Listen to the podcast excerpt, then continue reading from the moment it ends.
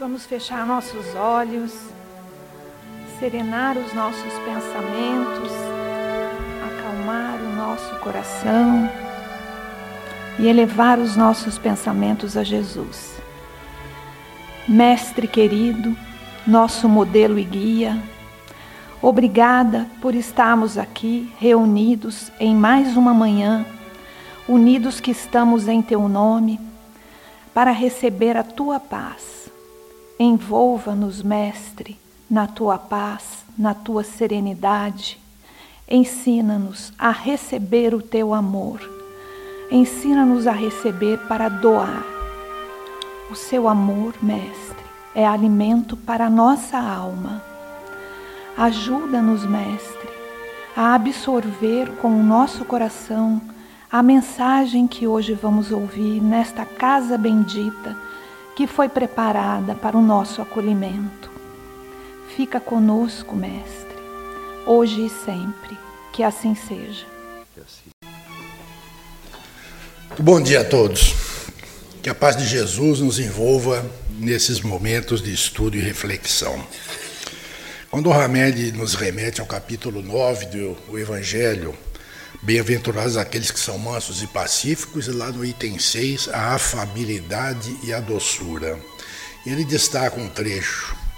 A benevolência para com os nossos semelhantes é fruto do amor ao próximo e produz a afabilidade e a doçura que lhe são a manifestação. Entretanto, não é preciso fiar-se sempre nas aparências. A educação e o hábito do mundo podem dar o verniz dessas qualidades.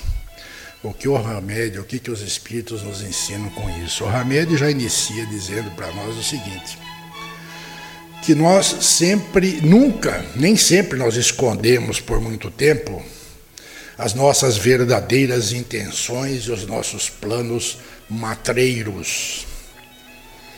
Nós não conseguimos enganar as pessoas o tempo todo. Vestimos a roupagem da afabilidade da doçura para encobrirmos muitas vezes a nossa rodeza e o nosso desrespeito ao nosso próximo, à sociedade e a nós mesmos, né? Então, mas aí vem aquela realidade dura e cruel da vida, que desnuda os lobos vestidos de ovelhas. E sabe aonde todos nós descobrimos quem realmente nós somos? Dentro do lar. É aí que nós realmente sabemos que nós somos aquele lar de resgates, né? Pai, mãe, filhos, um núcleo de resgates de aprimoramento espiritual de, todos, de todo aquele grupo que está reunido numa família. Então, é aí, com os nossos familiares, que nós descobrimos realmente quem somos. E geralmente as pessoas, o ser encarnado, ele tem gestos meigos e voz doce para desempenhar as suas tarefas na vida pública, em contato com os chefes, os amigos, com os companheiros de ideal e mesmo com pessoas recém-apresentadas a eles. Porém, chega no lar, ele chega com os punhos cerrados e pedras na mão. Então, para aparentar aquilo que ele não é, impressionando as criaturas a fim de conquistá-las, por interesses imediatistas, sempre, né? O ser incorpora personalidades, personagens do palco da vida, como se ele estivesse numa representação teatral. Ele cumpre um script de palco. Então o sujeito é um ator, ele gosta de representar, ele vai, ele vai participar de uma peça teatral, por exemplo, ele vai representar Átila o Uno, né? o grande rebelde, o grande massacrador de toda a geração por onde ele passava. Então ele estuda a personalidade do Átila, chega no palco, ele interpreta muito bem, como todo bom ator que estuda o personagem. Quando ele sai do palco, ele volta a ser o Zé. Vai lá para o bar com os amigos, toma um churro, uma cerveja, tudo bem. O pior é quando ele incorpora a personalidade do Átila e sai do palco e continua com a personalidade do Átila. Né? Porque todos nós captamos, através dos nossos sentidos espirituais, todo tipo de energia oriunda do meio em que vivemos. É o que significa isso? Aposto que nenhum de vocês vai dizer para mim que não. Todos nós já sentimos isso. Nós chegamos num determinado ambiente, a gente se sente mal. Não gosta de ficar ali, você quer sair logo. Ou você chega nesse ambiente e está uma delícia, você não quer sair nunca. Você encontra com uma pessoa, você se sente mal, a pessoa é negativa, você quer sair. Ao passo que com certas pessoas, mesmo que você seja apresentado naquele momento, desenvolve uma conversa gostosa e você não quer parar nunca essa conversa. Isso já aconteceu com todos nós, né? Isso são então esses, essas coisas que nós captamos com o nosso sentido espiritual. São radares sensíveis e intuitivos que todos nós temos e a pessoa muitas vezes passa a representar de forma automática um procedimento dissimulado sob a ação dessas forças poderosas que nos envolvem. Na minha última palestra, falei para vocês sobre o título Aparências. O Hamed nos falou sobre a, as máscaras, a sombra e a projeção da nossa sombra sobre os nossos semelhantes odiando no semelhante aquilo que reconhecemos em nós, mas que nós não admitimos. Lembre disso? Muito bem, hoje o Hamed nos leva no sentido contrário, na lição de hoje. Ele se refere a um movimento psicológico chamado introjeção. Quer dizer, que ao invés de nós projetarmos aquilo de ruim que temos, nós trazemos para dentro de nós a, a, a personalidade e as qualidades boas e más de outras, de outras pessoas. É um mecanismo de defesa pelo qual o ser se atribui as qualidades dos outros. Então ele passa a interpretar as qualidades de um grande artista, de modelos de beleza, de personagens políticas, personagens religiosas, parentes importantes, etc. Um exemplo prático que acho que todos conhecem. Vocês já viram quantos Elvis Presley tem no mundo? O Elvis faleceu há 30 anos. Todos nós, principalmente os mais antigos, adoramos o Elvis. Ouvimos. Tinha músicas maravilhosas, né? É uma delícia, tem uma voz maravilhosa. Até hoje a gente ouve no rádio, nos programas, o Elvis cantando, realmente é emocionante. Mas ele se foi. Mas tem algumas personalidades que incorporaram o Elvis. Vocês veem aí, eles se vestem como Elvis, eles deixam o cabelo crescer com aquele topete, aquela costeletona, aquelas golas altas, aquela roupa branca. Ele vive aquilo. Então ele trouxe para dentro de si a personalidade do Elvis Presley. Ele vive essa personalidade. Como outras pessoas, por exemplo, uma senhora que gosta, que admira uma outra mulher bonita, ela se acha que pode fazer tudo que aquela faz, então ela incorpora a personalidade, ela acompanha a vida através de, principalmente coluna social, né, que é muito comum.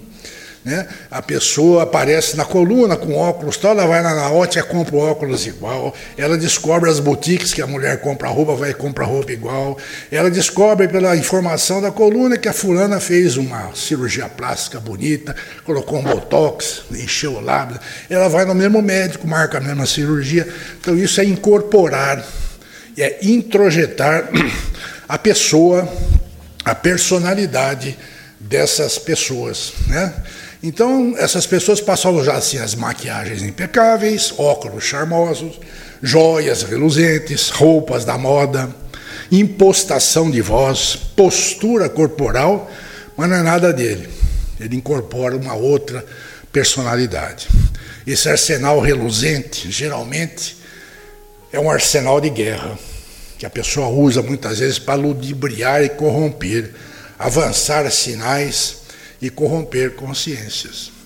Então, por muito tempo, o, indivíduo alimenta a ilusão que ele é um daqueles que ele incorpora, né? vivenciando tudo isso num processo inconsciente. E o Hamed diz que ele se refere a isso não pela alegria do sujeito estar bem trajado, né, asseado, né, com essas coisas bonitas, maquiagem, óculos e tal, mas com a maquiavélica intenção que essas pessoas têm dos túmulos caiados E Jesus falou disso na palestra passada também, né? Aí de vós, escribas e fariseus, que são semelhantes a sepulcros caiados. São bonitos por fora, mas por dentro cheios de ossos e de toda a podridão. Assim sois vós. Pareceis justos aos homens, mas por dentro estáis cheios de hipocrisia e iniquidades. Então o indivíduo se porta, se veste, gesticula, escreve, dá suas opiniões, como se ele fosse aquele personagem que ele introjetou, que ele trouxe para dentro de si. É uma representação de uma farsa psicológica. Não é? Ora, ter duas ou mais faces leva o indivíduo a uma psicose da vida mental. Chega um momento que, de tanto representar, ele não sabe mais quem é, ele perde a consciência de quem ele é. E ele não sabe o que ele quer da sua própria vida. É isso que o Hamed chama de verniz social. É como se nós tivéssemos essas madeiras aqui bonitas, envernizadas, mas por dentro cheio de cupim. Né? Ou como diz o refrão popular, né? Por fora bela viola, por dentro pão bolorento. É isso que fala, não é mesmo? Muito bem. Após essa introdução, eh, nós vamos ao Kardec. Vamos pedir um socorro para o nosso Allan Kardec. Vocês sabem que o Allan Kardec escreveu uma obra, aliás, ele não escreveu. Ele escrevia num cadernão dele que ele ia lá, ele punha todas as observações que ele fazia, as suas conclusões, as suas meditações sobre a doutrina que ele estava codificando. Ele foi anotando, anotando, anotando. Após a sua morte, os seus colaboradores, capitaneados pelo Flamílio Camarion, juntaram todo esse material do Kardec e editaram as obras póstumas. Que, aliás, eu recomendo a leitura, viu, gente? Essa obra é espetacular. Vocês aprendem muito ali. Então, lá no, no último capítulo das obras póstumas, o Kardec estava escrevendo sobre o credo espírita.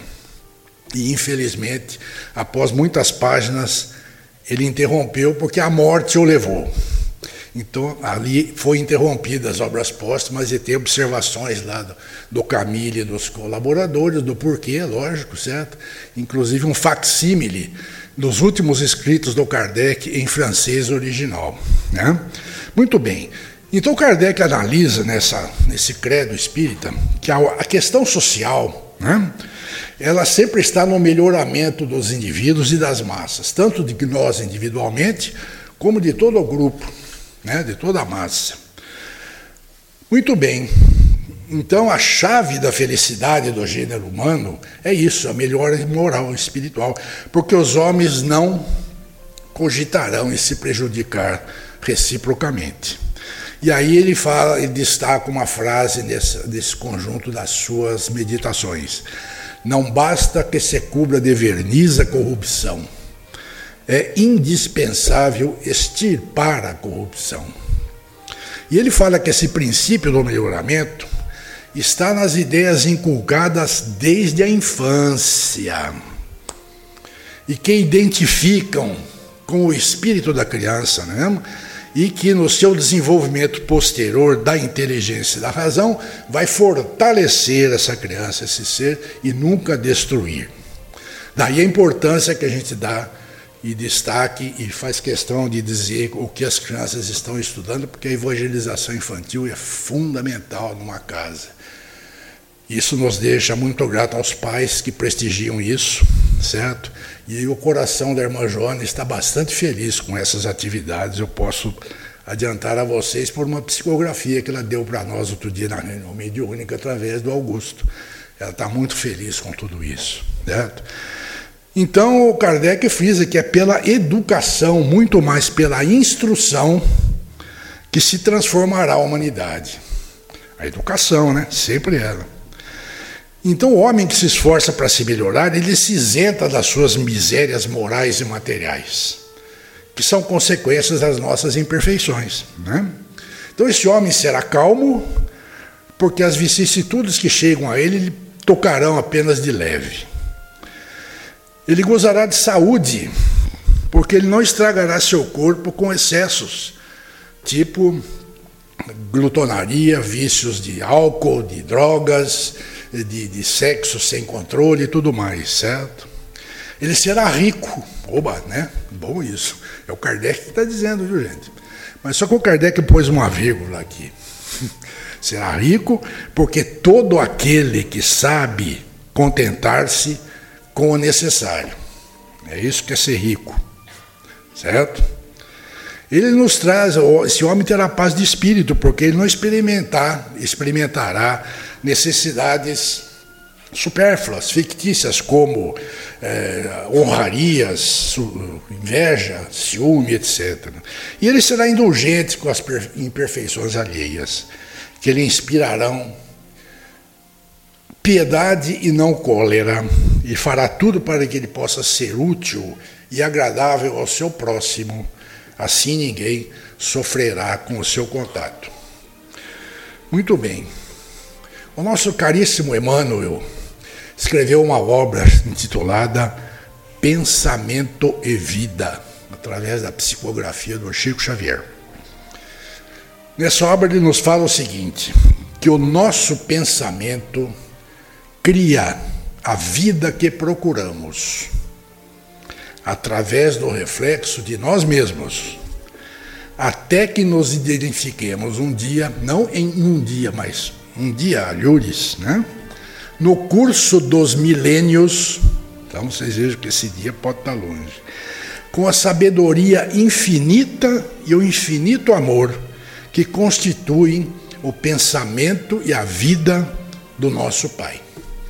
Então vocês vejam a importância do pensamento, porque a mente é o espelho da vida em toda parte. Nós sempre somos aquilo que pensamos. Isso é inegável.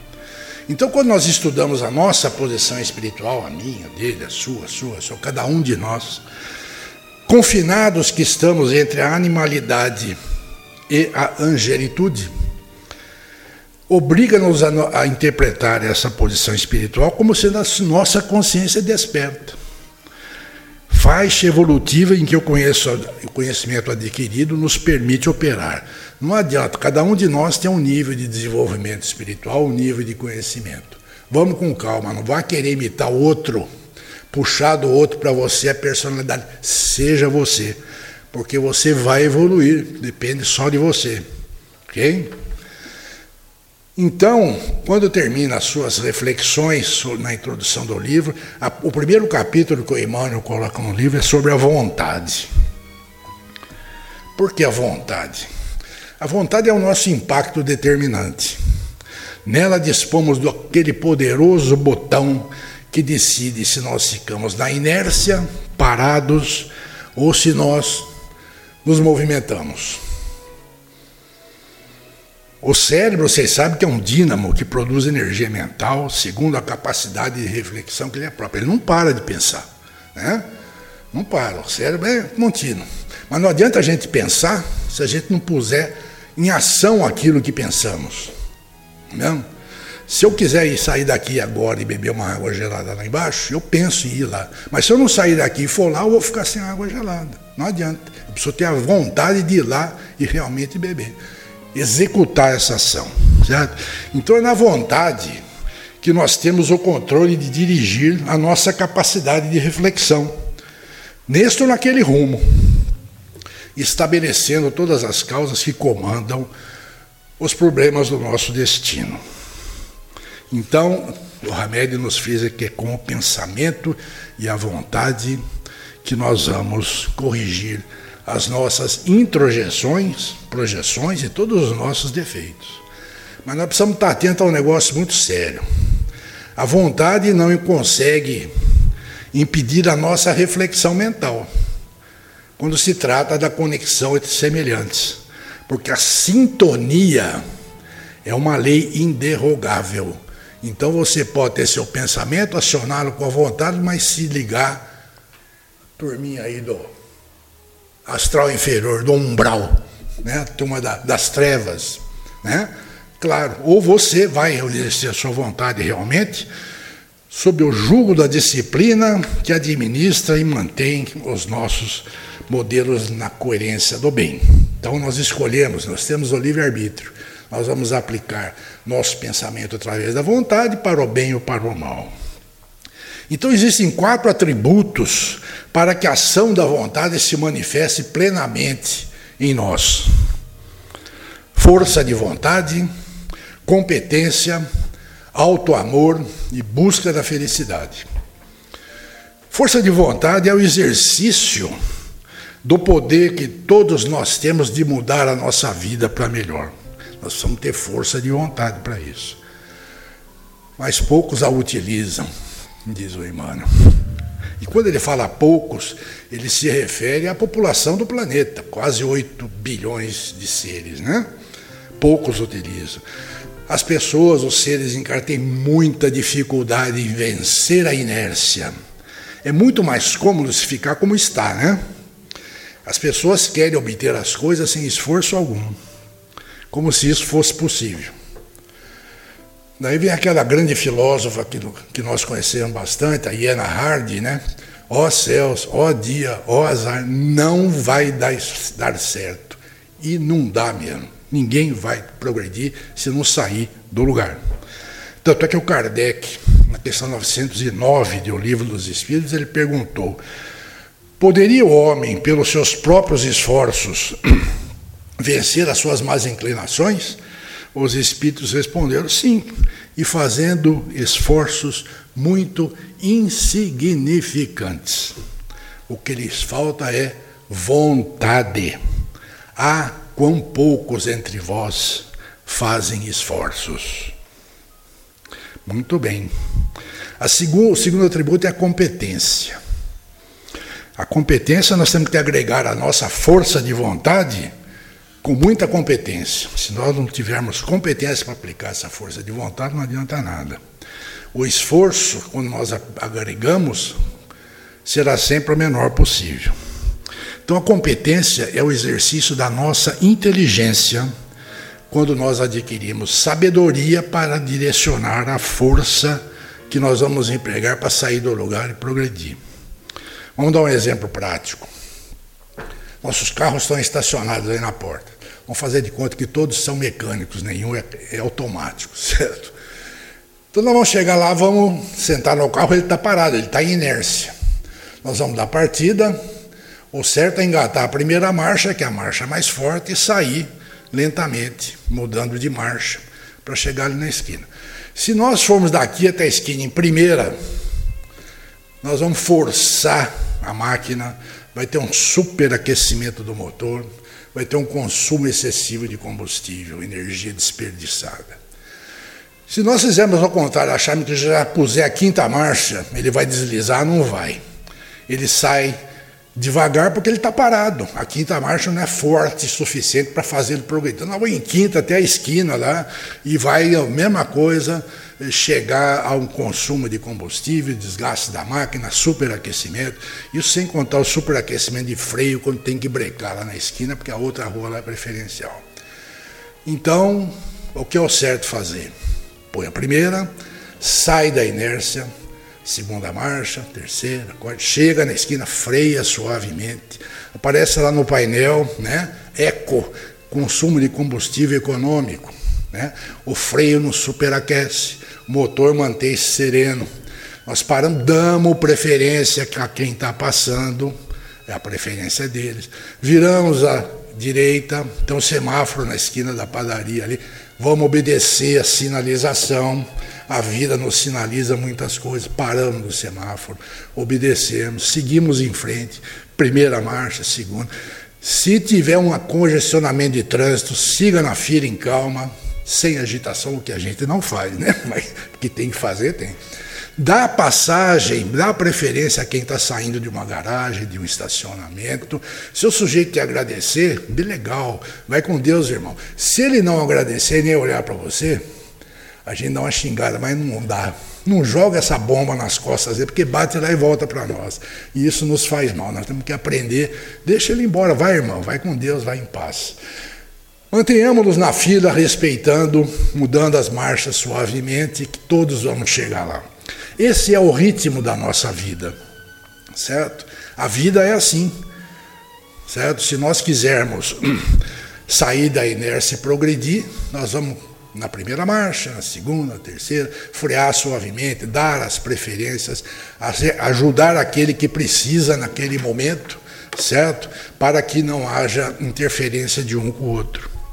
Então, na vontade, na verdade, a vontade não consegue impedir a nossa reflexão mental quando se trata da conexão com os nossos semelhantes, porque essa sintonia é lei irrevogável. Né?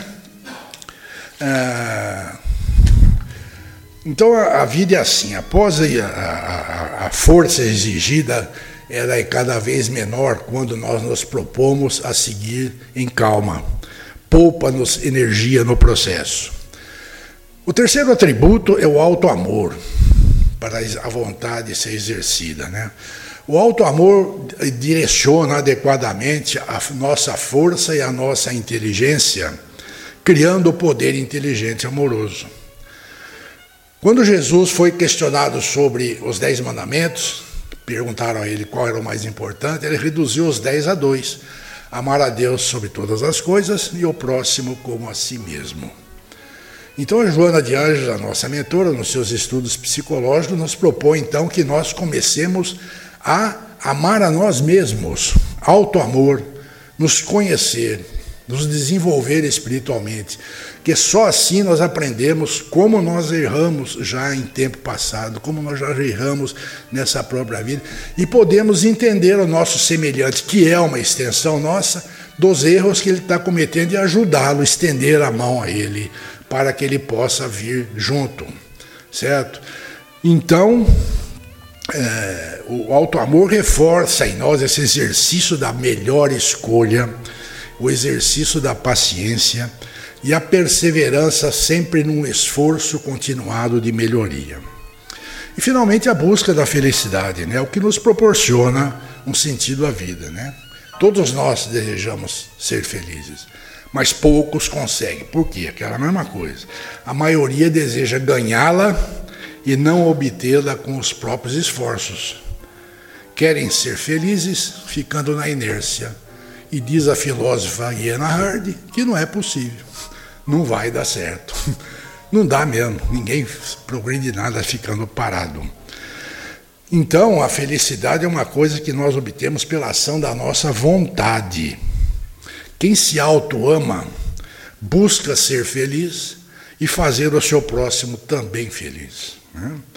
Então, nesse planeta de expiações, nós não vamos obter a felicidade plena, mas é possível ter a felicidade relativa, fruto do nosso trabalho e da nossa autotransformação, para nos melhorarmos moralmente. Lembre-se que Deus não dá a ninguém a felicidade pronta, mas Ele nos oferece a todo momento meios para conquistá-la por nós mesmos.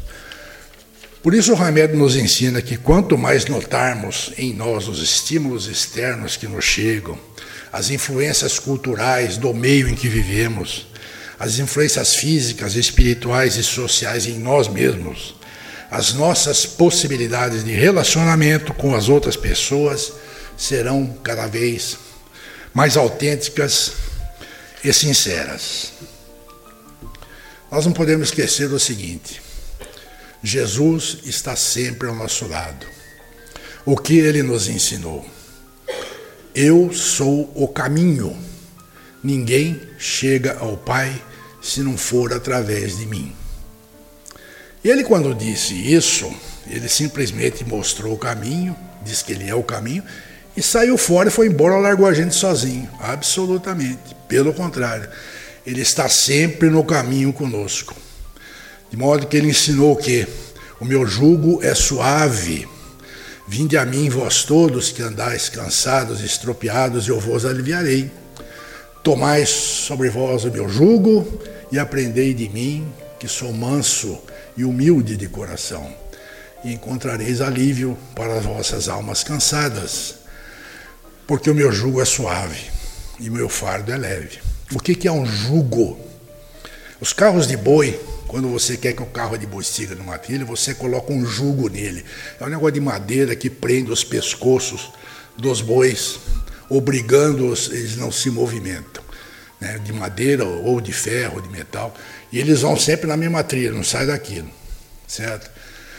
Por que, que o jugo de Jesus é suave? Não é de madeira, não é de ferro. Ele é um jugo fluídico. É a atração que Jesus exerce sobre nós para nos inclinarmos para Ele. Como nós podemos, pelo nosso livre-arbítrio, nos inclinarmos para o outro lado e se associar com a turminha aí do umbral. A escolha é nossa, é o nosso livre-arbítrio. O que Jesus quer é que nós saibamos que Ele está sempre no caminho junto com a gente. Certo? Ele quer que nós estendamos a mão ao nosso semelhante quando nós estamos aprendendo, trazendo-o junto conosco, dando a chance dele melhorar, mostrando para ele desviar dos caminhos, dos pedaços de pedra, dos percalços do caminho, como tenhamos a humildade de estender a nossa mão àquele que vai à nossa frente, que sabe mais que nós, que de vez em quando nos estica a mão falou, oh, brother, vem cá, você está pisando no automate, aí vem cá que vamos corrigir esse caminho aí, certo? Então é preciso isso, é isso que Jesus quer. Então, quando nós nos inteiramos desses ensinamentos do Mestre e nos conectamos a Ele através do seu suave jugo, cada um de nós pode dizer o seguinte: se eu quiser verdadeiramente mudar algo em mim que me limita, eu posso.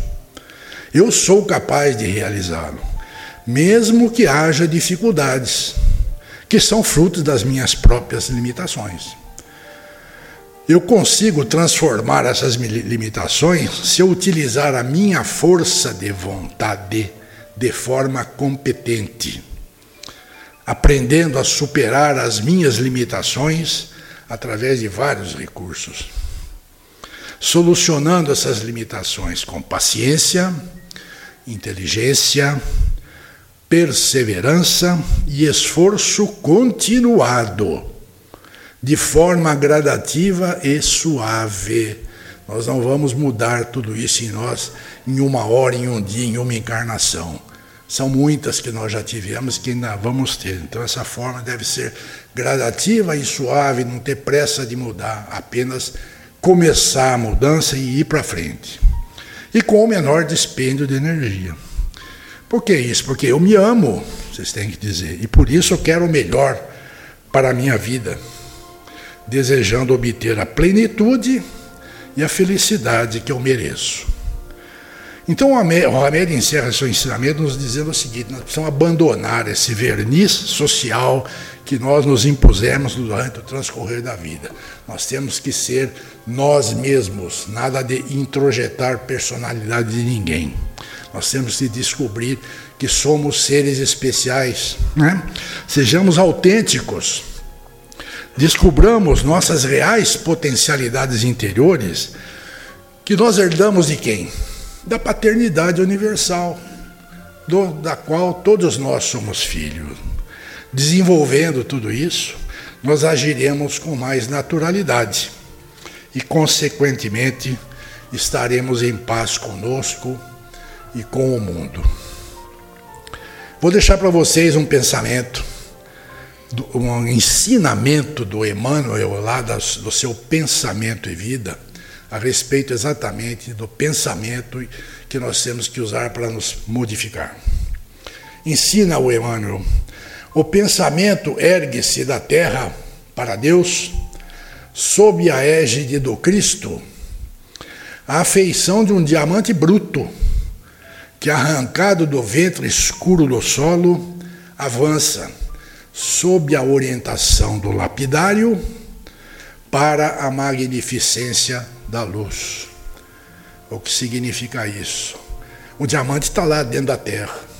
Ele é arrancado de lá de forma brusca, do escuro da terra. Mas com o lapidário orientando, ele vai ser limpo, porque o diamante não deixa de ser diamante, porque ele está na lama, está no barro, está onde tiver. Ele precisa ser limpo, aquela ganga, aquela sujeira ao encontrar o diamante, lapidá-lo e deixá-lo brilhar à luz do sol, à luz do Pai Divino.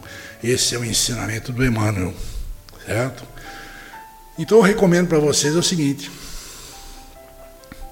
você nunca vai caminhar sozinho. You Will Never Walk Alone, como canta lá a torcida do Liverpool, que eles adotaram essa música como hino, não sei se vocês acompanharam, é muito bonito, o estádio inteiro cantando. Você nunca andará sozinho. E tem aquelas faixinhas pequenas escrito Never Give Up, nunca desista. Então você nunca anda sozinho. Nunca desista. Muito obrigado a todos. Que a paz de Jesus esteja em seus corações. Um bom final de semana.